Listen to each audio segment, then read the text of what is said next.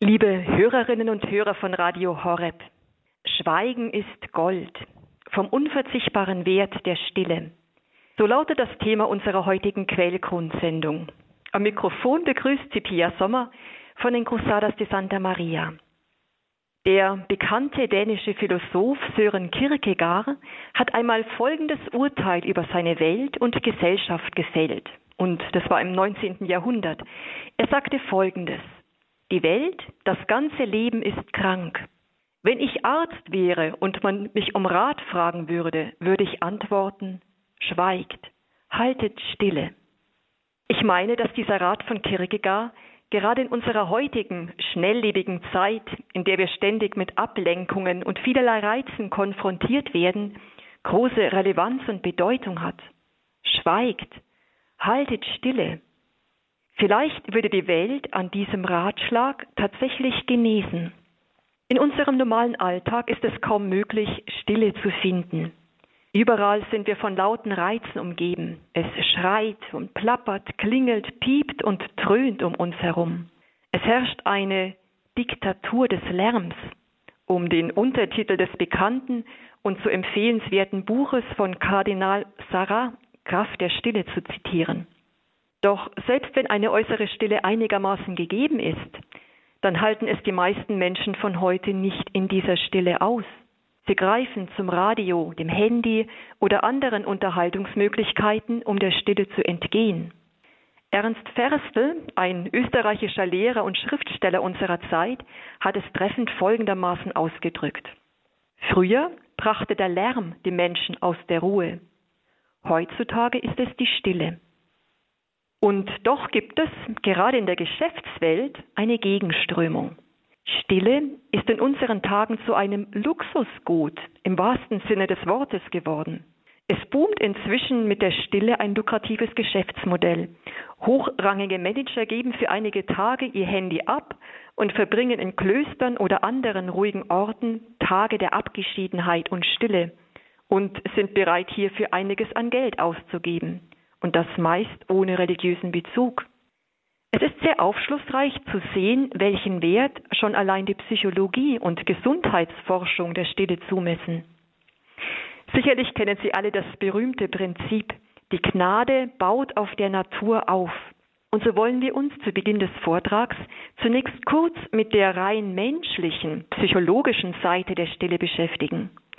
Ich bin immer wieder erstaunt, welche Schätze, welche Klugheit und Menschenkenntnis wir in unserer christlichen Tradition finden. Viele der modernen Karrieretipps in der heutigen Geschäftswelt, Ratschläge für Selbstfürsorge und Resilienz sind schon seit Jahrhunderten in der christlichen Tradition verankert, um den Christen Hilfen auf ihrem Weg mit Gott zu gehen. Den Wert der Stille anerkennen, wie gesagt, nicht nur religiöse Instanzen, sondern Stille spielt auch in der Psychologie, in der Arbeitswelt und anderen Bereichen eine immer größere Rolle. Stille ist für unsere Gesundheit und für unser Gehirn notwendig und das belegen gleich mehrere Studien. Es sei mir gestattet, nur einige der positiven Effekte der Stille kurz aufzuzählen. Stille reduziert Stress, Laute Geräusche, Lärm aktivieren bestimmte Bereiche in unserem Gehirn und bewirken, dass ein Stresshormon ausgeschüttet wird. Stille hingegen wird, wirkt dem entgegen. Bei einer Studie kam etwa heraus, dass schon zwei Minuten absoluter Stille den Blutdruck senkt und sogar beruhigender ist als das Hören von Entspannungsmusik. Dann ist erwiesen worden, dass Stille den Menschen mental erfrischt, was sehr leicht nachvollziehbar ist alle akustischen Reize, die ständig auf uns einprasseln, müssen ja als Information von unserem Gehirn eingeordnet und verarbeitet werden, was das Gehirn ermüdet. Je mehr Informationen zu verarbeiten sind, desto stärker belastet ist das Gehirn und desto mehr lässt unsere Konzentration nach. In Zeiten der Stille kann sich das Gehirn sozusagen erholen und regenerieren. Ein weiterer verlockender Vorteil der Stille ist die Verbesserung der kognitiven Leistung. Vor allem, wenn jemand regelmäßig und über einen längeren Zeitraum hinweg die Stille sucht. Schon vor Jahren konnte nachgewiesen werden, dass regelmäßige Meditationsübungen die Aufmerksamkeit der Versuchsteilnehmer nach nur drei Monaten deutlich schärften. Die Versuchsteilnehmer waren in der Lage, Informationen schneller und besser zu verarbeiten, wenn sie über einen längeren Zeitraum hinweg Zeiten der Stille in ihren Alltag einbauten. Ein weiterer interessanter Effekt von Stille ist, dass, um es etwas provozierend auszudrücken, Stille schlau macht. Denn Stille lässt das Gehirn nachweislich wachsen. Experten haben herausgefunden, dass Stille das Wachstum unserer grauen Zellen anregt. Stille macht auch produktiv, wie Studien aus der Arbeitspsychologie belegen. Bei Managern, die eine bewusste Auszeit von E-Mail, Telefon und Bürogespräch nahmen, also in der Stille sind, steigt nicht nur die Qualität der Arbeit merklich, sondern auch die Zufriedenheit mit der Arbeit. Stille macht kreativ. In der Hirnforschung wird das Ruhezustandsnetzwerk genannt. Es gibt bestimmte Hirnregionen, die vor allem dann aktiv werden, wenn unser Gehirn gerade nicht viel zu tun hat und nicht sonderlich durch äußerliche Reize stimuliert wird. Mit einem Wort, wenn Stille herrscht. Neue Verknüpfungen können dann gebildet werden, was für kreative Prozesse grundlegend ist. Ich denke, man könnte diese Liste sicherlich noch um etliche Punkte erweitern. Rein psychologisch gesehen sind Momente der Stille also für uns Menschen notwendig und nützlich. Doch lassen Sie uns tiefer gehen. Was hat es mit der Stille in geistlicher Hinsicht auf sich? Warum ist die Stille gerade im geistlichen Leben eine unverzichtbare Notwendigkeit auf dem Weg zu Gott? Wenn wir im geistlichen Zusammenhang über Stille nachdenken, dann ist es sinnvoll, sich bewusst zu machen, was Stille überhaupt ist. Denn im geistlichen Leben ist Stille nicht gleich Stille. Es gibt eine äußere und eine innere Stille. Äußere Stille bedeutet die Abwesenheit von Lärm, von äußeren Reizen. Man schaltet das Handy, den Fernseher aus und sucht einen ruhigen Ort in der Natur oder im Haus auf. Doch auch wenn alle Geräusche von außen verstummen, kann noch viel Lärm herrschen im Innern des Menschen. Äußere Stille ist zwar eine wichtige Voraussetzung für die innere Stille, doch führt eine äußere Stille nicht notwendig zur inneren. Es genügt nicht zu schweigen, man muss selbst zur Stille werden. So schreibt Kardinal Sarah in seinem schon erwähnten Buch Die Kraft der Stille. Innere Stille erfordert also zusätzlich noch einige Anstrengung von Seiten des Menschen.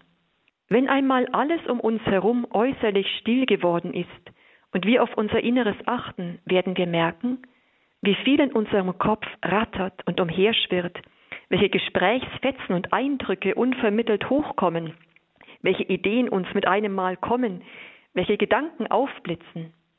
Innere Stille nun bedeutet, dieses innere Kopfkino auszuschalten, sich von den Gedanken und Sorgen zu lösen, darauf willentlich zu verzichten und auch innerlich in ein Schweigen einzutreten. Innere Stille erfordert, die aufkommenden Gedanken sozusagen abzuschneiden und nicht weiter zu verfolgen. Innere Stille hat also etwas mit Askese und Disziplin, mit einer Entscheidung und mit Anstrengung zu tun und kann ohne diese nicht erreicht werden.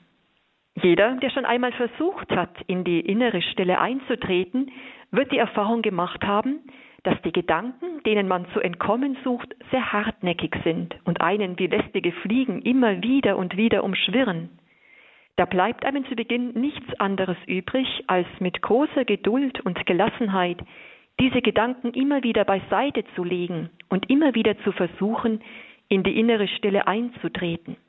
In diesem Zusammenhang ist entscheidend zu wissen, dass die Qualität der inneren Stille zutiefst mit der Art und Weise zusammenhängt, wie die restliche Zeit des Tages gefüllt ist.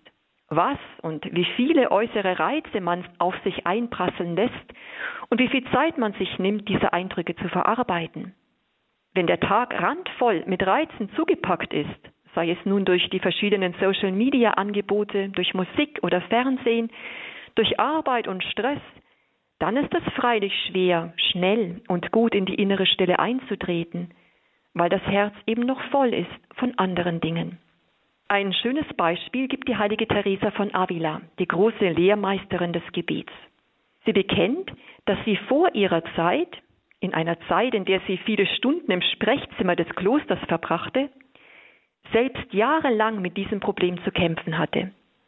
Während der stillen Zeit des Gebets hatte sie zwar äußere Stille gehalten, war aber nur schwer zur inneren Stille gekommen. Sie schreibt, mit dem inneren Beten hatte ich große Plage. So konnte ich mich nicht in mein Inneres einschließen, ohne zugleich tausend Nichtigkeiten mit einzuschließen. Jeder, der tatsächlich in die innere Stille eintreten und von ihr verkosten will, muss auch die Zeit außerhalb dieser stillen Zeit bewusst gestalten. Der Weg zur Stille ist also ein Weg, für den ich mich bewusst entscheiden muss und der Verzicht erfordert. Es ist aber auch ein Weg, der alle Anstrengungen lohnt. Worin besteht aber nun der Wert der Stille im geistlichen Leben? Wieso ist es lohnenswert, sich dieser Mühe und dieses Einübens in die innere Stille zu unterziehen? Bevor wir uns diesen Fragen widmen, wollen wir zur Einstimmung in das Thema etwas Musik hören.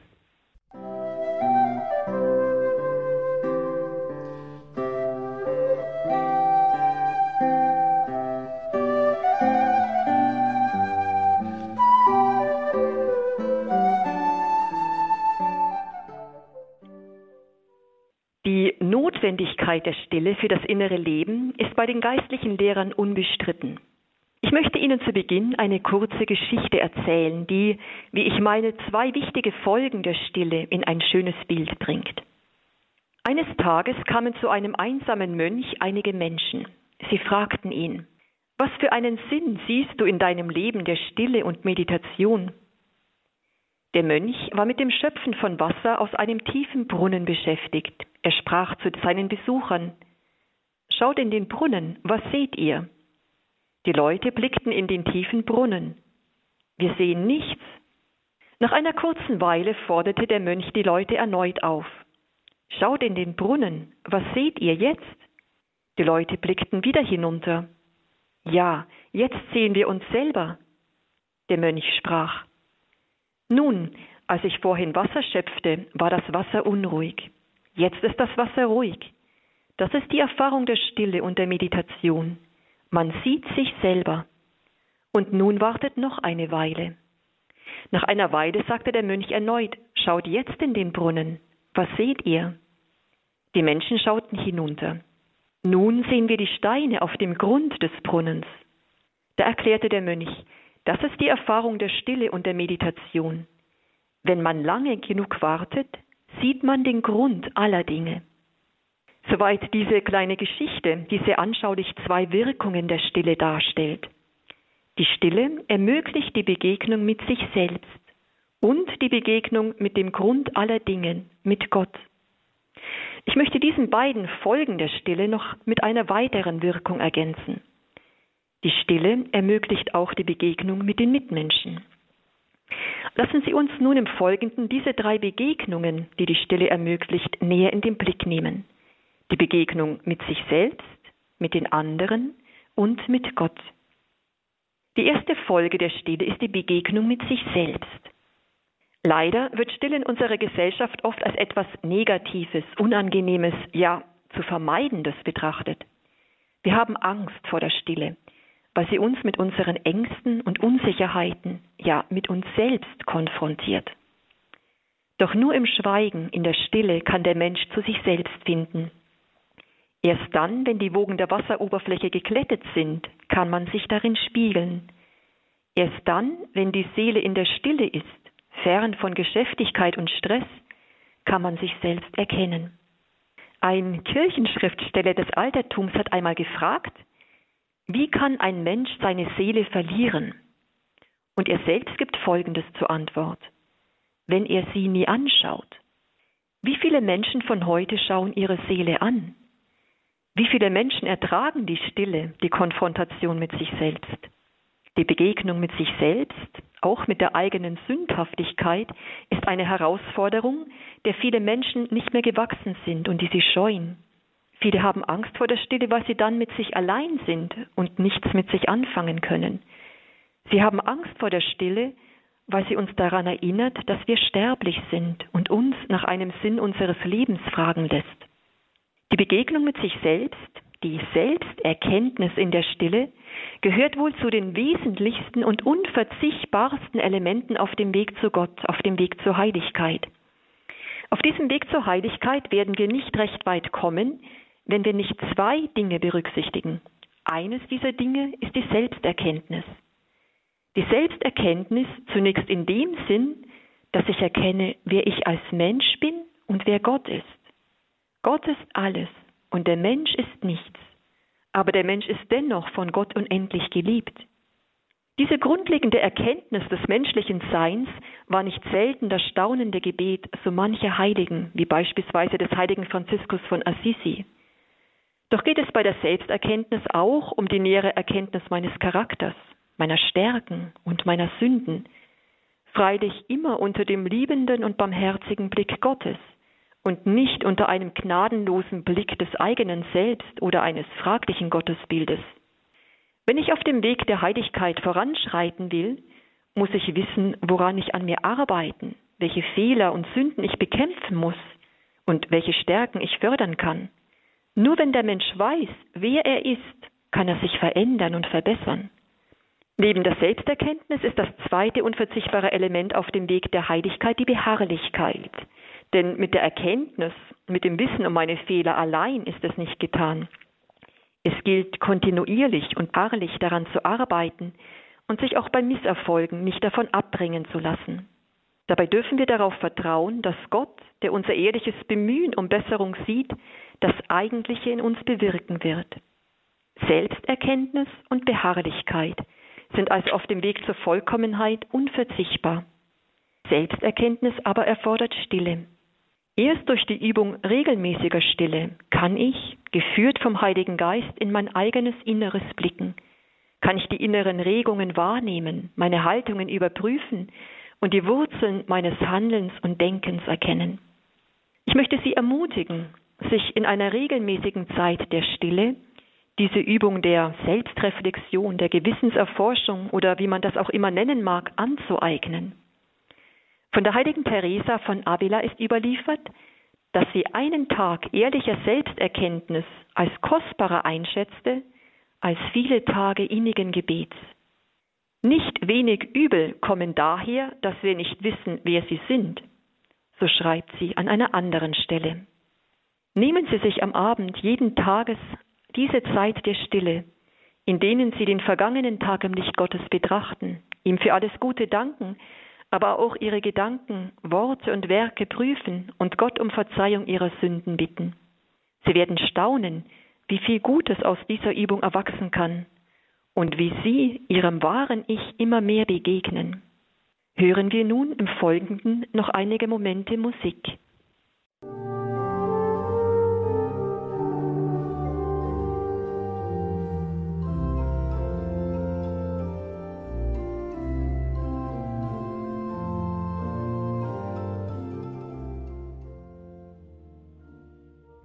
Nachdem wir nun betrachtet haben, wie die Stille die Begegnung mit sich selbst ermöglicht, wollen wir uns einem zweiten Punkt zuwenden. Auch wenn es ein Paradox zu sein scheint, für die Begegnung mit den Mitmenschen ist ebenfalls Stille erforderlich. In der Stille lernen wir, die Nächsten zu lieben, ihnen unser Herz aufzunehmen, mit ihm zu sprechen und ihm zu dienen. Lassen Sie uns im Folgenden über diese vier Punkte nachdenken. Lieben, aufnehmen, sprechen und dienen. Einen Menschen zu lieben heißt, ihn so zu sehen, wie Gott ihn gemeint hat.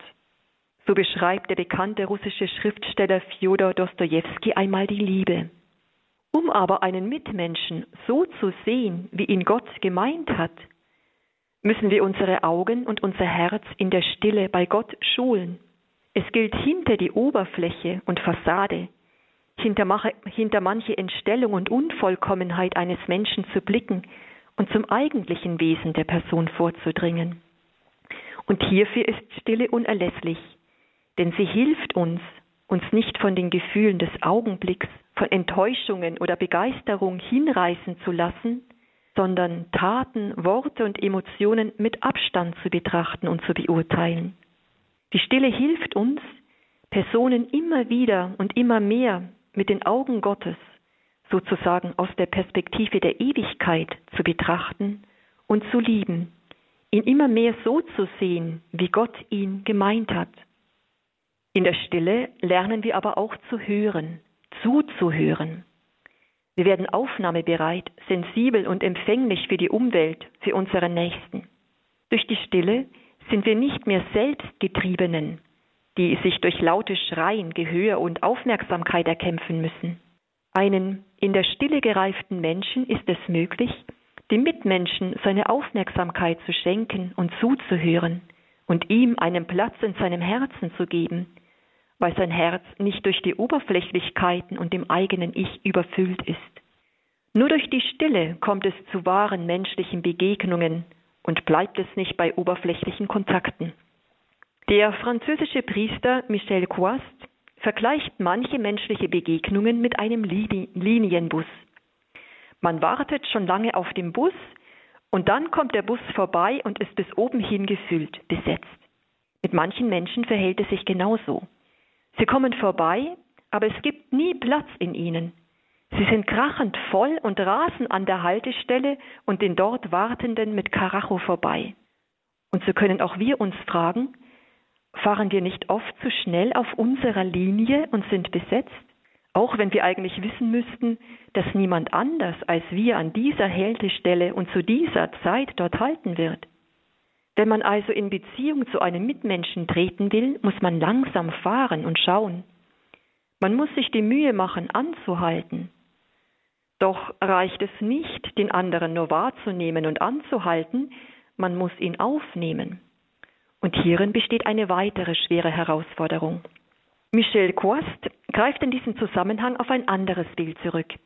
Er vergleicht den Menschen mit einem offenen Haus für die Mitmenschen, das allerdings einige Eigenschaften haben muss, um einladend zu sein. Er schreibt, sei immer offenes Haus mit freiem Eintritt, keine bösen Hunde, die fernhalten, also dein Charakter, dein Stolz, dein Egoismus, deine Eifersucht, deine Ironie, dein barsches Wesen, dein Mangel an Zartgefühl.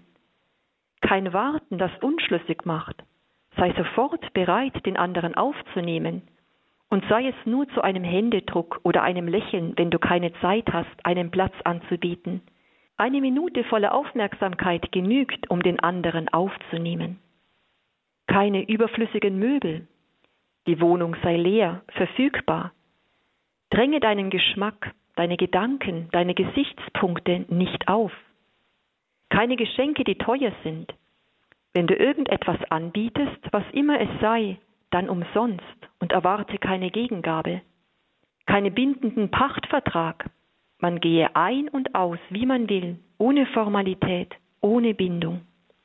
Liebe Hörerinnen und Hörer, wir sehen also, dass eine echte Begegnung mit den Mitmenschen nicht so sehr von inneren und äußeren Qualitäten abhängig ist, wie Liebenswürdigkeit, feines Empfinden oder Kommunikationsfähigkeit. Wahre Begegnungen hängen davon ab, inwieweit man bereit ist zu einem inneren Verzicht, zu einem Leersein von sich selbst, indem wir Stille in uns schaffen, um Raum für den anderen zu werden. Lassen Sie mich noch einmal Michel Coast einführen, der uns weiter anfragt. Was wird dem anderen begegnen, wenn er bei dir eintritt? Wenn er dank deiner Fürsorge sich von Angesicht zu Angesicht mit Gott findet, der in dir wohnt, wird er gestärkt und voller Frieden von dir gehen. Denn im letzten Grund muss der echte Kontakt die Gegenwart Gottes vermitteln. Haben wir bisher gesehen, dass die Begegnung mit dem Nächsten Stille erfordert, um ihn zu lieben und ihn in uns aufzunehmen, so erfordern auch unsere Worte, die wir an unseren Nächsten richten, Stille. Worte reifen durch die Stille. Der Wert und das Gewicht eines Wortes entspringen aus dem Schweigen. Wenn Worte nicht aus dem Schweigen des Herzens kommen, sind sie Gerede. Sie bewirken nichts. Der spanische Jesuitenpater Thomas Morales gibt Folgendes zu bedenken. Bevor man mit Menschen über Gott redet, muss man zuvor viel mit Gott über den Menschen gesprochen haben. Das Schweigen ist das erste Wort in jedem Gespräch, das effektiv sein und in die Tiefe gehen soll. Es kommt also nicht darauf an, viele Worte mit den Mitmenschen zu sprechen, um ihnen zu helfen, zu trösten oder sie zu beraten. Ein einziges Wort, das in der Stille gereift ist, vermag mehr als viele Worte, die ohne Tiefe dahingesagt sind. Denn was Menschen innerlich berührt, sind nicht so sehr wohlgesetzte Worte oder kluge menschliche Reden, sondern es ist die Gnade Gottes. Vielleicht können wir uns in diesem Punkt ein Vorbild an Maria nehmen, die ihr Leben, alle Worte und Ereignisse in der Stille ihres Herzens bewahrt und erwogen hat und nicht mit vielen Worten zerredet hat. Bewahren auch wir die Ereignisse, die Geheimnisse Gottes mit uns in unserem Herzen und erwägen wir sie in Stille. Dann werden auch wir zur rechten Zeit wirksame und heilsame Worte für unsere Mitmenschen finden. Aber auch unsere Arbeit, unser Dienst am nächsten bedarf der Stille.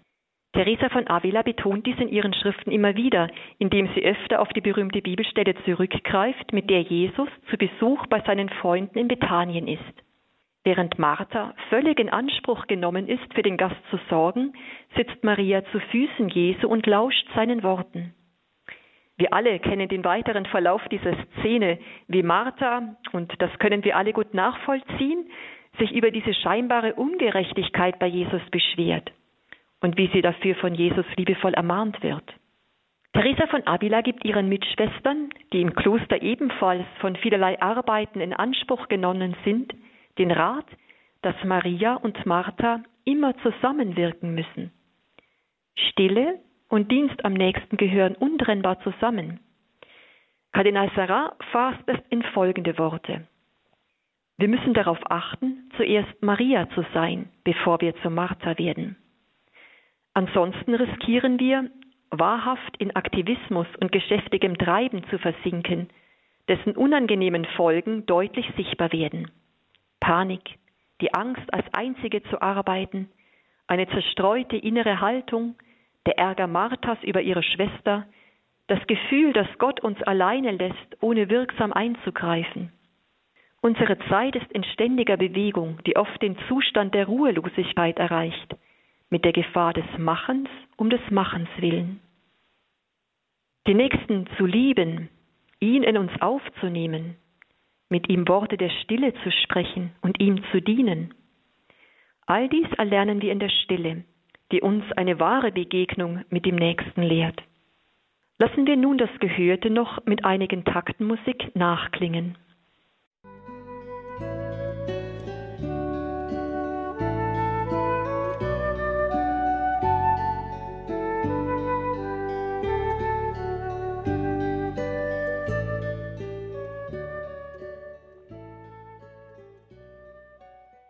Wie wir gesehen haben, ermöglicht uns die Stille die Begegnung mit uns selbst und die Begegnung mit dem Nächsten. Doch Grundlage von all dem ist die Begegnung mit Gott, der in der Stille wohnt. Die innere Stille im geistlichen Leben dient im Christentum letztlich dazu, sich ganz auf Gott hin auszurichten, ihm zu begegnen. Denn Gott ist in der Stille gegenwärtig und er spricht in der Stille. Im Christentum geht es also beim Aufsuchen der Stille nicht in erster Linie darum, produktiver zu arbeiten, kreativere Ideen zu erhalten oder schlauer zu werden. Es geht auch nicht darum, wie in fernöstlichen Meditationen das eigene Selbst zu finden oder im Nichts zu versinken und zu einer unerschütterlichen Ruhe zu finden. Es geht im Christentum nicht um eine leere Stille, sondern um die Stille der Fülle, es geht um die Begegnung mit Gott, der in der Stille wohnt. Es geht um Begegnung, das Verweilen bei Gott und nur bei Gott. Deshalb sind auch die Wüste oder die Berge, Orte der Einsamkeit und Kargheit, schon immer Orte der besonderen Gottesbegegnung und der Gottesnähe gewesen. Denken wir an Mose, der Gott von Angesicht zu Angesicht auf dem Berg Sinai begegnet, oder an den Propheten Elia, dem sich Gott im leisen Säuseln zeigt. Oder denken wir an Jesus selbst, der sich in die Wüste oder auf einen Berg zurückgezogen hat, um bei seinem Vater zu sein. Stille ist die Atmosphäre Gottes. Denn die Stille, das Schweigen von sich selbst ist notwendig, um empfänglich für Gott zu werden, um seine stille Stimme zu hören. Stille bereitet den Weg für die Gnade, denn sie macht den Menschen offen und bereit für das göttliche Wirken. Setzen wir uns immer mehr dieser Stille Gottes aus und seien wir versichert, dass Gott sich uns in dieser Stille zeigen wird.